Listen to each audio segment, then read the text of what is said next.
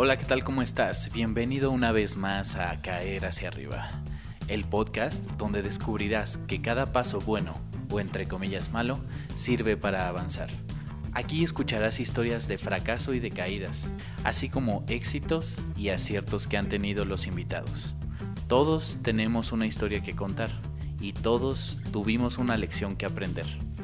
En este episodio estoy muy contento de presentar a una mujer que se desenvuelve como compradora dentro de su negocio familiar, que es la venta de artículos deportivos. Creo que un reto que ha sido persistente es formar un equipo que crea en el proyecto. A través de este medio nos comparte sus experiencias de cómo administra la parte de compras, cómo administra parte de su personal y cuáles son las expectativas que tiene a futuro. Bienvenida, Katy. Hola Jesús, muchas gracias. Gracias por considerarme en este espacio. De verdad que lo agradezco muchísimo. Pues bueno, yo soy mercadóloga de profesión, pero digamos que me gano la vida comprando.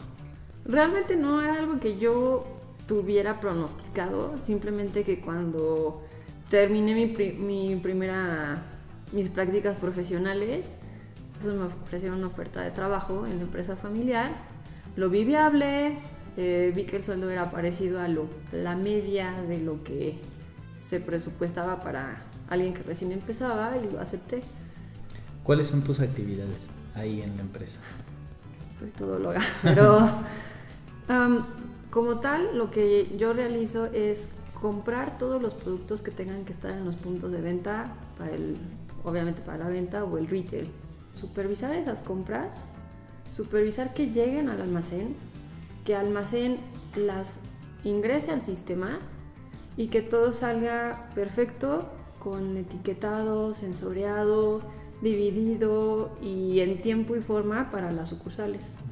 Se escucha fácil, pero son muchos procesos que me han costado muchos años, me han costado el ir armando un equipo, el, tratar con mucha gente que a lo mejor fue parte de algunos proyectos, pero que ahora ya no están.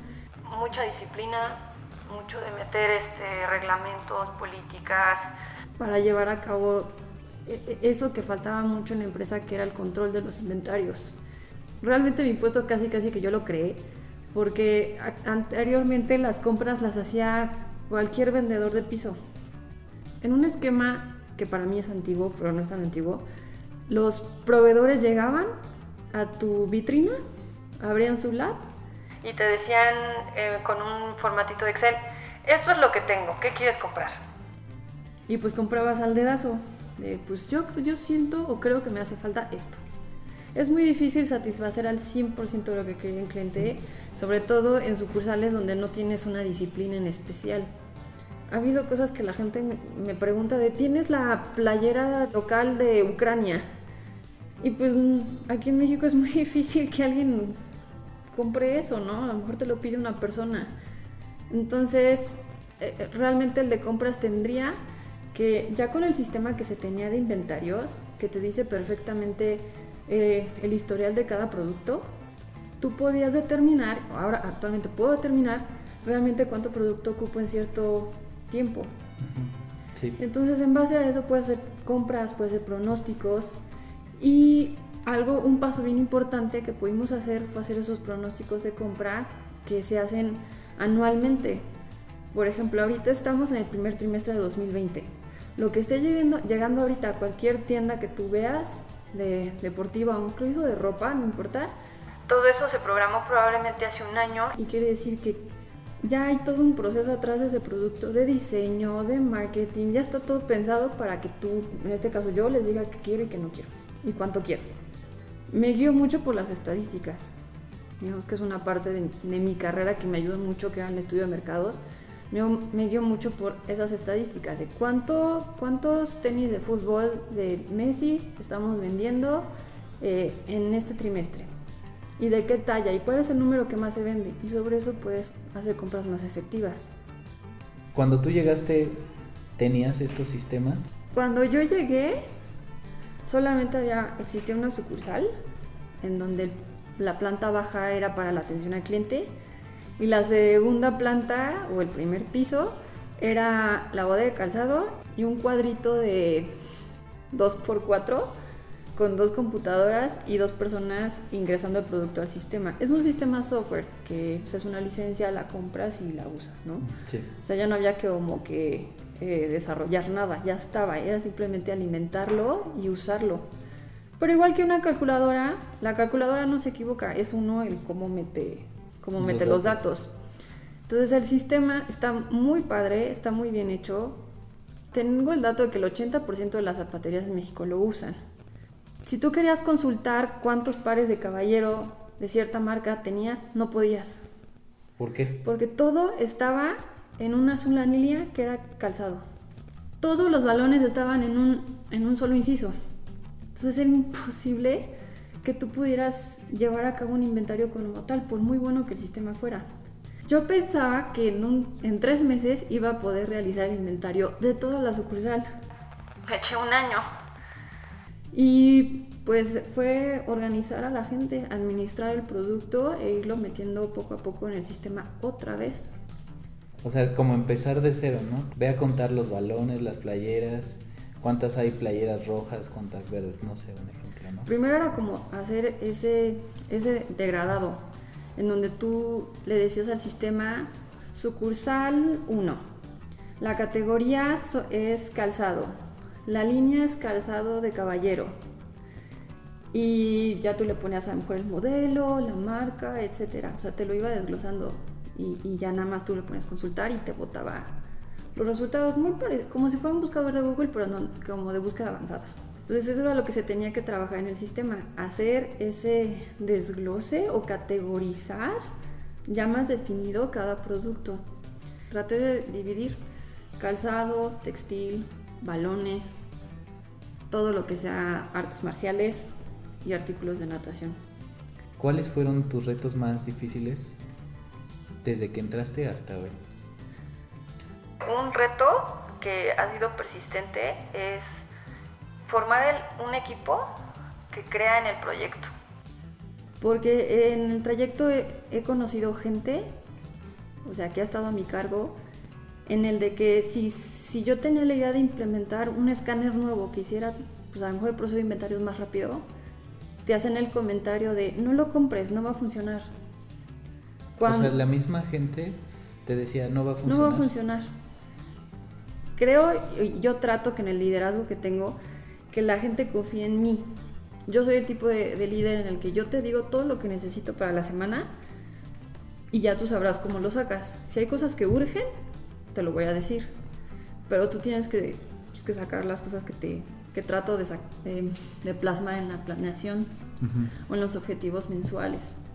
Pero cuando alguien te pone una barrera de, a lo mejor en este caso fue verbal, de no va a funcionar, no compres este software nuevo, este escáner nuevo, esta impresora nueva o no, este local nuevo no va a funcionar, la verdad es que es gente que no te vaya a ayudar a sumar. Tú necesitas buscar gente que a lo mejor sí realista, o sea, no que te hagan la barba.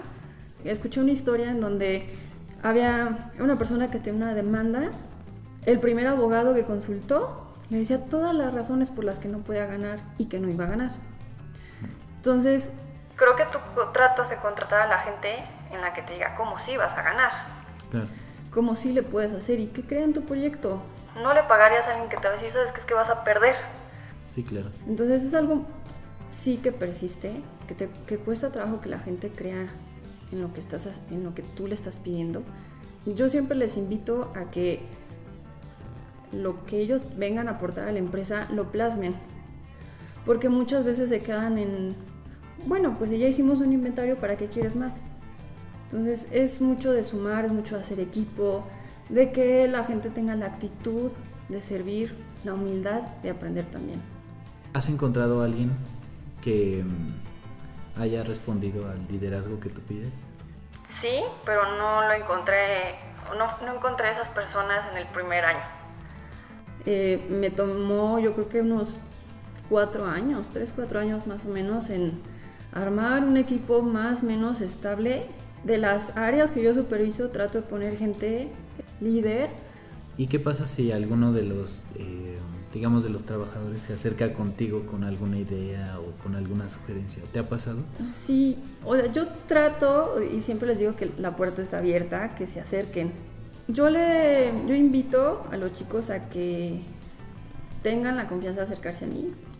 Sin embargo, creo que a lo mejor un subreto es de que luego no priorizan. Yo les hago la pregunta, ¿cómo podrías tú mejorar este proceso? ¿O cómo podrías tú poner mejores filtros? ¿O cómo podrías tú validar mejor este proceso? Como que ahí agarras a la gente en curva porque a veces, muchas veces esperan a que tú tengas las respuestas. Eh, como líder, como líder de un proyecto, no tienen las respuestas a todo. Uno también está en constante aprendizaje. Yo hago esas preguntas porque trato también de que se comprometan con su trabajo primero, con el proyecto y con la empresa. Y que consideres quedarte con la gente en tu equipo, que quiera hacer equipo, que te quiera ayudar a sumar, que sea honesta, que sea transparente, que te diga las cosas como son. Y no te quedes, por mucho que necesites al personal, no te quedes con la persona que te pone barreras, que te cachas que te miente, que no te cumple los objetivos, que no quiere trabajar. No, o sea, a veces nos, nos aguantamos por, pues es que no tengo a nadie más. Entrando en el tema de inventarios, podemos relacionar el término robo hormiga. Y Katy, siendo una experta, nos platica un poco. Sí, los inventarios son, son una cosa muy bonita, porque la verdad yo no sabía hacer eso al 100. Al principio sí tuve un outsourcing que me ayudaba cada sábado a analizar cómo estaban nuestros procesos o a implementar procesos. El área de inventarios es el que más manuales y procesos tiene. Y sí, o sea, la verdad sí llega a haber robos hormiga. Alguien que hace un robo hormiga no ingresa a tu negocio pensando el primer día en que te va a robar algo. Al menos que si tengas un... no filtres muy bien a la persona candidata, ¿no? Pero cuando detectan alguna alguna falla, alguna laguna en nuestros procesos, ahí es donde desgraciadamente me ha pasado que si eh, tu empleado tiene algún resentimiento e incluso si necesitan el dinero, lo pueden llegar a justificar como todo esto también es mío, ¿por qué no lo voy a tomar? Entonces, ¿por qué no te vas a llevar tenis a tu, a tu casa, no? Entonces, como que poco a poco esa persona va argumentando, va justificando sus acciones. Incluso si los confrontas y aunque tengas evidencias te puedan decir que no es cierto. Pero si tú tienes bien cerrados tus inventarios, si tú tienes súper identificado en dónde está todo, cuánto tienes, eh, si salieron por venta, si salieron por un traspaso, si entraron por tu facturas o si entraron por que tú se los enviaste al almacén, etcétera, muy difícilmente te van a poder robar y si te van al menos lo puedes este, detectar. Ahora que me platicas tanto de, tu trabajo, me proyectas como que ya lo dominas, ¿no? Siempre hay algo que aprender, todo es susceptible de mejora, pero como negocio familiar, ¿te ves en otra posición? Yo estuve un año en inventarios y en el segundo año ya empecé como compras. Cuando acabó ese segundo año, yo me preguntaba pues cuál iba a seguir, cuál iba a ser el siguiente paso el retail o los puntos de venta como se conocen ya no se están manejando como tal, están desapareciendo y muchos se están moviendo a el e-commerce. Algo que me ha pasado es que por andar apagando fueguitos, por andar atendiendo los inventarios, por andar atendiendo esos robos hormigas, por andar atendiendo los pronósticos de compra, como que vas descuidando algunos proyectos. Entonces ahí es donde necesitas más personal, que te ayude. Y no solamente que ejecute las cosas, porque sí las tienes que supervisar, pero sí que necesitas manos y necesitas ojos de persona que te pueda ayudar. Si a lo mejor yo me voy a dedicar más a, a los inventarios en e-commerce, a ver cómo se innovan las, los puntos de venta físicos, necesitas alguien que esté cubriendo o realizando las actividades que tú estabas realizando a lo mejor en primer lugar. Bueno, es evidente que toda la tendencia apunta hacia venta en línea, ¿no? Venta en internet. ¿Tienes proyectado este año empezar venta en línea? Tengo que. tengo que innovar la manera en que estamos vendiendo. Haciendo eso también tengo que innovar, mejorar o editar la manera en que yo estoy haciendo mis compras. Porque si las tendencias están cambiando, tienes que ver cómo le haces para generar más ventas. Y a lo mejor si la tendencia es que la gente ya no va a ir a puntos de venta, te tienes que mover a otros sectores. Tienes que volverte creativo. Ahorita todos estamos buscando la supervivencia. Nos tenemos que innovar para sobrevivir. Para mí sobrevivir es que vas a tratar de, de vivir como puedas. Pero actualmente tienes que supervivir, tienes que ir más allá de lo que estás haciendo ahorita para que en este caso tu empresa siga a flote o salga a flote. ¿Y tú que eres compradora, cómo negocias con los proveedores? Aquí el pastel se divide entre quién compra más. Mucho de las técnicas de negociación que hacen mis proveedores es al hacerte sentir chiquito, que no eres eh, el cliente lo suficientemente grande como para merecer este descuento. Eh, si no tienes la capacidad para comprar, no sé, esas mil playeras, que no la tienes, ¿no? Entonces, con eso como que te van a... Como que te van a, Como tú dices, ¿no? Te hacen chiquito. Te, te quieren hacer sentir chiquito para que tú digas, bueno, pues sí, sí soy chiquito, entonces pues no merezco este descuento, pues también me quedo con este que ya me estabas ofreciendo, que es menor a lo que tú esperabas, ¿no? Claro. Creo que, que es también aprendizaje, porque cuando yo trataba con los proveedores, pues era como más linda, como más reservada, pero seas hombre o seas mujer, tienen que verte como muy determinado, muy decidido en lo que quieres, segura de tus números, segura de, también de, tu, de lo que puedes o no pagar, eh, te puede ayudar muy bien y, yo, y aún de yo de mis proveedores aprendo muchísimo. Muchos de ellos son empresarios y, y tengo buena amistad con ellos. Sí. Entonces para mí cuando yo los veo es platícame más, enséñame más, ¿no? porque es gente que a lo mejor está en el giro el quíntuple de tiempo que yo y aunque las tendencias vayan cambiando, conocen muchas cosas de cómo se mueve, se mueve lo económico, se mueven los productos, te cuentan los errores que ellos también han tenido, que a lo mejor cuando te dicen perdimos millones y tú, ah, bueno, yo nada más perdí mil playeras, ya no te sientes tan mal. Em, algo que sí establecí desde el principio era de que si yo tenía un software, tenía que analizar mis números y sobre eso yo les decía que me dieran la oportunidad de hacer buenas compras para tener excelentes ventas y volverles a comprar. Otra cosa importante es que tienes que hacer tu tarea. Si eh, eh, en el primer trimestre del año el color de tendencia es negro, tú ya tienes que estar investigando cuál es el color para el siguiente trimestre. Tienes que saber que viene algo nuevo. Tienes que investigarle. Y eh, estar, yo algo que le pido mucho a la gente de ventas es que siguen en sus redes sociales a las marcas.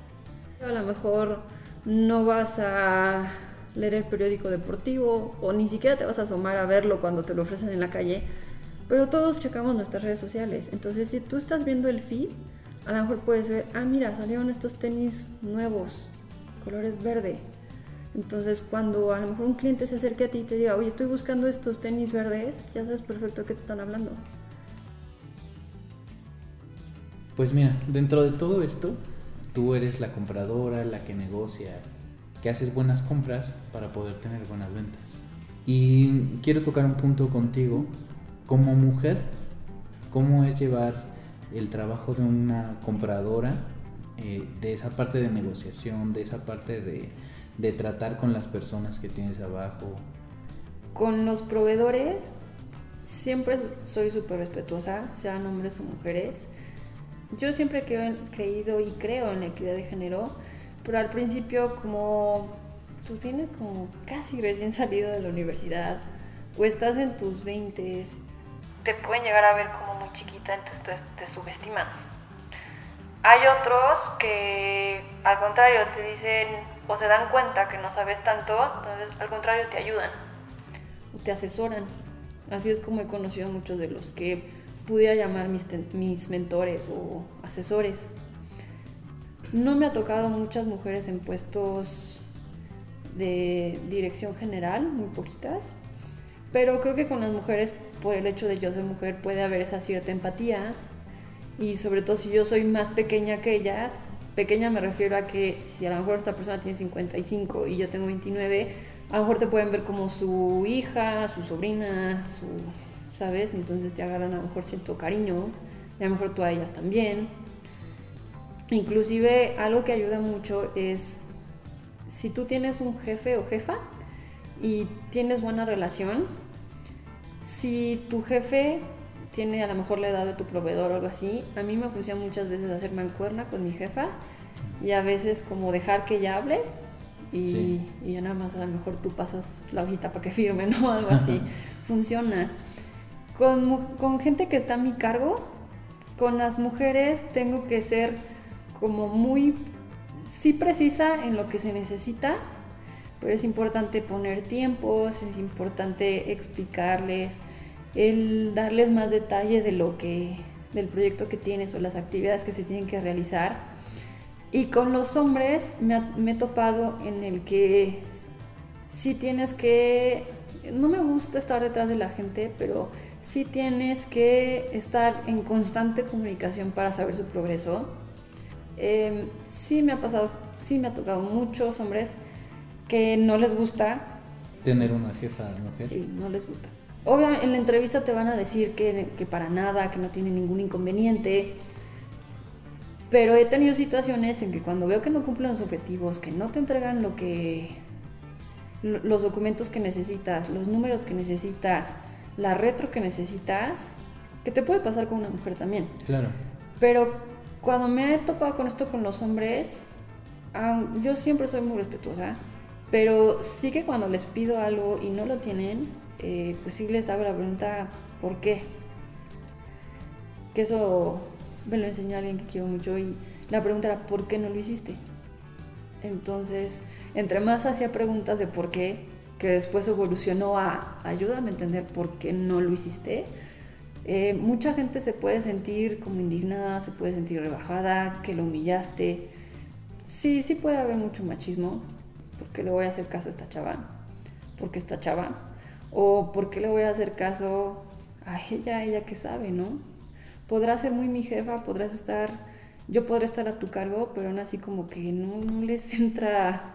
Y para mí es, para mí no es cuestión de género, para mí es simplemente trabajo. Yo les digo que es como un reality show, que decían que no, esto no es personal, es por estrategia. Creo que si tú tienes gente a tu cargo, a todos les tienes que supervisar, a todos les tienes que exigir los objetivos, a todos tienes que estarles checando. Sí, a lo mejor identificar cómo es que cierta persona se desenvuelve mejor, a lo mejor cómo se siente mejor de que tú te dirijas a esa persona, pero no, lo que te decía anteriormente, no puedes permitir que la gente no te cumpla tus objetivos como mujer no debes de permitir que ningún hombre te, te aviente los papeles en la cara, que me ha pasado. No debes permitir que te pues que se te pongan al tú por tú. Por el simplemente hecho de que eres de que eres su jefa y que les estás pidiendo resultados. Yo no lo quiero tomar como que porque soy mujer así me tratan o, o llegan a tratarme así. Porque también está la otra parte, hay gente que es muy respetuosa no porque seas mujer significa que no sabes. Y no porque seas hombre tampoco significa que no sabes. O sea, en el caso de las mujeres, ¿no? Ya si, si no pudiste con la chamba, te lo van a decir. Y más porque es mujer. No pudiste con la chamba. Pero te digo, es cosa de que nos den la oportunidad. Que por las buenas podamos trabajar en equipo. Y sea lo que habla este podcast. O sea, habla de negocios, de trabajo, de tips, de hacer equipo, de crecer no meter el, pues saber cómo le hacemos patronar a la jefa o a ver cómo le hacemos la vida imposible a tu jefe. No, o sea, la verdad es que al final, si le quieres hacer la vida imposible a tu jefe no entregando el trabajo, cuando a lo mejor él necesita los números que tú estás calculando, pues no gana ni él ni tú. Claro. Así de sencillo. Dentro de todos los años que llevas trabajando, ¿cuál ha sido tu, tu caída más fuerte? O sea, sé que, hay, que ha habido muchas, pero ¿cuál has considerado, digamos, laboralmente tu caída más fuerte? Yo no lo llamaría caída, pero mi aprendizaje más fuerte fue el de dar el paso de joven adulto y hacer un negocio familiar, el diferenciar perfectamente cuando era tu tiempo de ser hija o hermana y cuando era tu tiempo de ser colaboradora, cuando era tu tiempo de ser eh, la que supervisa compras. No, no me fue fácil porque tenía, teníamos esa tendencia de que en la comida se hablaba de negocios. En la cena se hablaba de negocios. Eh, si teníamos un amigo familiar se hablaba de negocios. Entonces, al final, como que nuestra conexión era el negocio.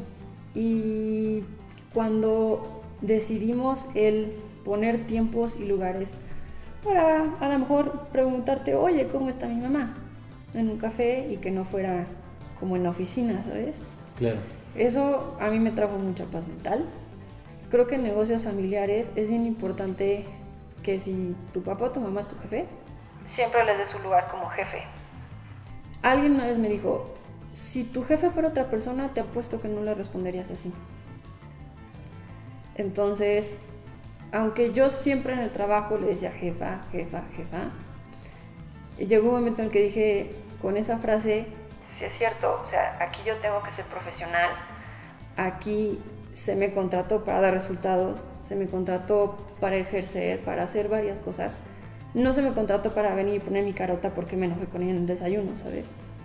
Si es necesario que tomen un curso de, negocios en familia o de empresas familiares, pues que lo hagan, eh, que lo hablen y que no se lleven a lo mejor el trabajo a la casa si es que viven juntos, que cuando se van en una comida familiar, pues platiquen de fútbol, de películas, de otra cosa, ¿sabes? O sea, el cerebro también descansa cuando no estás trabajando. Me gustaría preguntarte si tienes alguna frase o algún mantra cuando tienes momentos difíciles. Creo que tengo muchos, depende de la temporada en la que estemos. O sea, digamos que mi mantra de esta temporada es actitud y perseverancia. Y eso lo, lo, lo, escuché de mi jefa porque yo le preguntaba, es que, ¿cómo le haces o cómo le has hecho todo este tiempo con tanta cosa que pasa al mismo tiempo, ¿no? Y, y que, digo, no vives en el estrés, pero ¿cómo le haces? Me dice, teniendo actitud y perseverancia. Porque sí, o sea, en tu actitud radica muchas cosas. ¿De qué actitud siembres? dentro de ti es lo que vas a compartir a otros. Si tu actitud es de salir adelante, de echarle ganas, tener una buena actitud ante las cosas, aunque no se vean perfectas, eso es lo que vas a compartir. Pero si tu actitud es de queja, de nada me gusta, eso también es lo que vas a compartir. Entonces yo pensaba, ¿qué quiero compartirle y qué quiero reflejarle, sobre todo a mi equipo de trabajo? Y perseverancia, pues como te decía ahorita, buscamos la supervivencia. Entonces tienes que perseverar para no olvidar tus sueños, alcanzar tus sueños, luchar por ellos. Y eso me recuerda otro mantra que en inglés decía, look again. Muchas veces tenemos sueños o, metas que a lo mejor has dejado ahí por un rato, que lo has dejado en stand-by, como en mi caso de la página o la venta en internet. Pero si tú vuelves a, ver, a, leer a lo mejor ese sueño que tú tienes, es vuelve a ver, a lo mejor encuentras algo diferente y decir, ok, aquí está todavía, ¿qué voy a hacer con eso? Tienes que tener actitud y perseverancia. No tengo mucho que añadir, la verdad estoy muy contento que me hayas brindado tu tiempo, me encantó, me encantó escucharte y pues muchísimas gracias. No, a ti, muchísimas gracias a y, ti. Pues quiero que te tome la gente como como ejemplo de una mujer que persevera y tiene una buena actitud todos los días con todos los bombardeos que te llegan. Gracias por escucharnos una vez más y sean bienvenidos en este podcast. Finalmente quiero agradecer a todas las personas que nos han escuchado y agradecer todos los consejos y sugerencias que nos hacen llegar a través de las redes sociales. También te recuerdo que estamos disponibles en siete plataformas como lo son Anchor, Spotify, Breaker, Google Podcast, Overcast, Pocket Cast y Radio Public. También me gustaría comunicarte que los episodios estarán disponibles todos los lunes a partir de las 6 de la tarde, primero en Anchor, después en Spotify y sucesivamente en la semana a través de las siguientes plataformas. Muchas gracias y te sigo invitando a caer hacia arriba.